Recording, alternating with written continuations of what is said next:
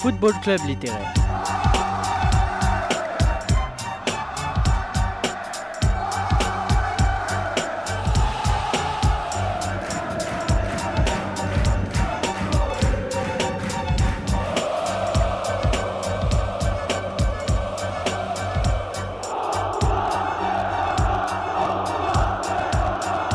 L'émission on pense le foot. Eh bien, bonjour à toutes et à tous, amateurs et amatrices de ballon rond. Bienvenue dans le Football Club littéraire, l'émission où on raconte le foot sous tous ses angles pour vibrer et évoquer l'essence même de ce sport, les émotions véhiculées sur le rectangle vert. Aujourd'hui, sur les ondes de Radio Campus Grenoble 90.8, nous allons parler foot féminin. Je pense qu'il est important de ne pas délaisser cette partie du foot qui est à mon goût encore trop peu médiatisée. Je veux faire cette chronique maintenant en raison aussi de la Coupe du Monde féminine qui se déroulera cet été en Nouvelle-Zélande du 20 juillet au 20 août. Un beau timing parce que jusqu'à encore deux bonnes semaines, euh, la Coupe du Monde n'avait pas encore de diffuseur en France, ce qui était plutôt inquiétant. Grâce à notre splendide ministre des Sports, Madame Oudéa Castera, qui a mis les mains dans le cambouis pour faire avancer les choses, France Télévisions, en collaboration avec le groupe M6, diffusera la Coupe du Monde ainsi que tous les matchs de l'équipe de France féminine, et ce jusqu'en 2027. Alors, en vue de parler foot féminin, je vous propose un livre racontant tout son parcours dès le commencement autour des années 1850 jusqu'à aujourd'hui, c'est-à-dire 150 ans d'histoire de foot au féminin. Ce livre s'intitule Girl Power de Hubert Artus, paru le 8 juin 2022 aux éditions Kalman Levy. J'ai envie de vous parler du commencement du foot féminin qui est parsemé d'embûches, mais qui montre que la société a tout de même bien évolué depuis, même s'il y a encore beaucoup à faire dans le sport féminin et dans la société en général. Je vais vous parler de cette période parce qu'elle m'a marqué, comment les hommes pouvaient et peuvent encore aujourd'hui parler des femmes et les traiter de la sorte Comment concevoir cela? Le tout premier match de football interprété par des femmes se déroule en 1881 à Easter Road Stadium à Édimbourg. 1000 spectateurs sont dans les gradins pour assister à une victoire 3 à 0 des représentantes officieuses des Écossaises contre les Anglaises. C'est lors du second match à Glasgow qu'il commence à y avoir du grabuge autour de ces événements de football féminin, où certains hommes n'acceptaient pas de voir les femmes, je cite, jouer au foot avec leurs bottes à talons et leurs capuchons sur un terrain crotté. Ce grabuge se traduisait par un envahissement de terrain où des dizaines de spectateurs allaient bousculer et violenter les joueuses physiquement, obligeant les actrices à quitter le terrain, se réfugiant dans le bus en attendant la police. C'est invraisemblable et malheureusement, l'histoire se reproduisait à Manchester. D'après les recherches d'Hubert Artus et des historiens anglais, je cite, Ces messieurs trouvaient obscène l'accoutrement des joueuses et méprisaient le faible niveau de jeu pratiqué. Pour eux, un tel spectacle faisait injure à la discipline, il valait mieux laisser les hommes s'en occuper. Après ces événements dramatiques, le football féminin est en pause pendant pas mal de temps. Nous allons faire un saut dans le temps et arriver à la Première Guerre mondiale, où les femmes ont joué un rôle majeur dans cette période, puisqu'elles faisaient tourner les usines et l'industrie, pendant que les hommes se trouvaient dans les tranchées, se tirant dessus. Et pour amener un peu de loisir dans leur travail, le foot s'immisce dans la vie des madames, et elles ont bien raison, puisque c'est le plus beau sport du monde. Outre-Manche, entre 1915 et 1918, une quinzaine d'équipes sont créées et se disputent dans des compétitions interclubs ou interusines. Il y a même la création d'un championnat régional exclusivement réservé aux femmes, où les profits sont versés à des associations caritatives. C'est la Munitionets Cup. Il y a un engouement grandissant pour le foot féminin, où plusieurs matchs amènent beaucoup de monde. Cela pouvait aller jusqu'à 10 000 spectateurs. Malheureusement, un coup du sort s'abat sur elle. La Football Association, qui est la fédération qui dirige le football en Angleterre, interdit ce foot, qui s'accroît en interdisant les clubs professionnels de mettre à disposition leurs arbitres et leurs équipements. Il faut tout de même parler un peu de foot et pas que des hommes mettant des bâtons dans les roues des femmes, parce qu'il y a un club qui est pionnier du foot féminin dans cette période.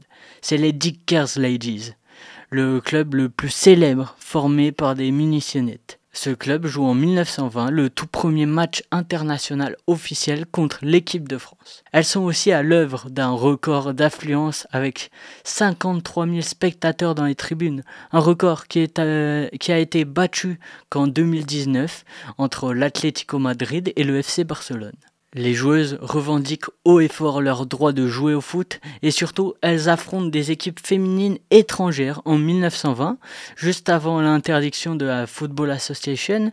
Elles comptabilisaient 25 victoires pour 3 défaites avec un total de 15 buts encaissés contre 133 buts marqués. Ça c'est du football protagoniste qu'on aurait aimé voir. Alors, tout commence le jour où un manager de la firme, la Dicker Company, propose à la cantonade de faire un match dans la cour pour distraire tout le monde. Ce jour-là, les quelques hommes non mobilisés forment une équipe, les femmes une autre, et ces dernières réussissent à l'emporter. Ces femmes continueront par la suite à jouer entre elles en s'amusant à shooter dans les petites fenêtres carrées du vestiaire durant la pause. Derrière l'une de ces fenêtres, un homme se dit qu'il y a mieux à faire avec ce groupe.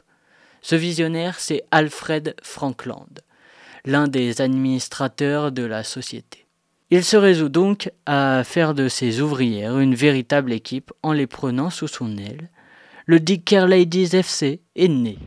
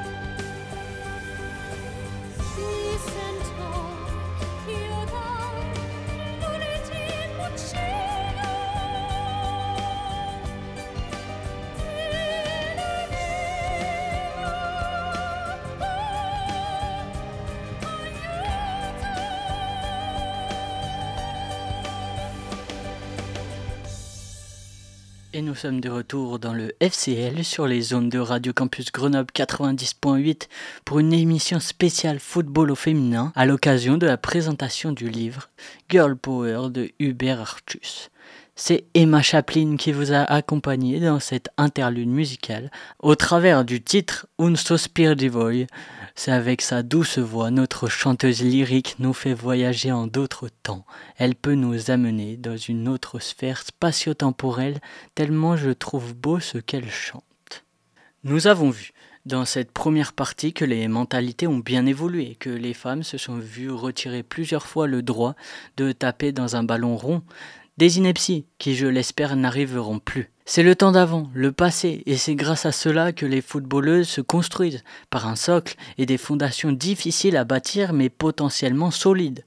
C'est le temps d'avant, où les hommes peuvent dire qu'une footballeuse est bâtie comme un garçon, ou qu'ils peuvent émettre des doutes sur son genre. C'est le temps d'avant, où les hommes pouvaient s'exprimer de la sorte. Le foot féminin est sympathique, mais ne doit se pratiquer que s'il est bienfaisant pour la santé. Ou encore, qu'il n'est pas convenable parce que ça ne se fait pas. On ne voit pas une jeune fille comme il faut en train de faire du football en costume de garçon, avec de gros souliers boueux et de courir comme une folle, la figure rouge et suante, et de se bousculer avec d'autres jeunes filles plus ou moins comme il faut. C'est fini, ce temps où les rapports des scientifiques pouvaient décréter que la fonction de la femme reste celle d'être mère, donc que le football est dangereux parce qu'il pourrait endommager les organes reproducteurs et la poitrine. La femme doit garder sa grâce naturelle pour charmer les hommes. Terminer ces idées et cette mentalité d'antan, les femmes peuvent tout aussi bien jouer au football. Enfin, c'est ce que j'aimerais, mais il y a encore des statistiques faisant froid dans le dos lorsque l'on voit que 23% des hommes estiment qu'il faut parfois être violent pour se faire respecter, que 16% des hommes pensent encore qu'une femme agressée sexuellement peut en partie être responsable de sa situation, ou encore qu'en Allemagne, 33% des hommes considèrent acceptables les violences à l'égard des femmes. Il y a encore des avancées à faire, mais l'on peut trouver tout de même du positif. La FFF a enregistré cette année un nombre de licenciés record, 220 000 joueuses, et que cela soit les arbitres, les dirigeantes, les entraîneurs, cela ne fait que croître. Le football au féminin aura son heure de gloire un jour ou l'autre. Il faut du temps pour se structurer, avoir de la concurrence dans toutes les catégories, du plus haut niveau au plus bas. Se structurer au niveau amateur, car c'est le monde amateur qui emmène le foot vers le haut. Si concurrence est trouvée, le niveau sera là pour que l'audience et l'affluence soient à la hauteur. Ainsi, l'argent viendra aussi. Et pour cela, il ne faut pas ignorer tout le chemin parcouru surtout qu'encore aujourd'hui il y a des difficultés dans les instances et les clubs pour investir et faire évoluer le football féminin. On peut parler du club qui est tout près du studio de Radio Campus Grenoble, au GF 38, où les dirigeants ne sont pas très impliqués dans la section féminine, tellement peu qu'ils ne signent pas de contrat de plus d'un an aux joueuses. La gestion de l'effectif n'est pas très anticipée. Malheureusement, le club n'a pas réussi à se maintenir en seconde division cette saison. Mais je ne sais même pas si c'est un mal économiquement parlant pour le club. Par ailleurs, on a un club grenoblois qui travaille bien, merveilleusement bien même.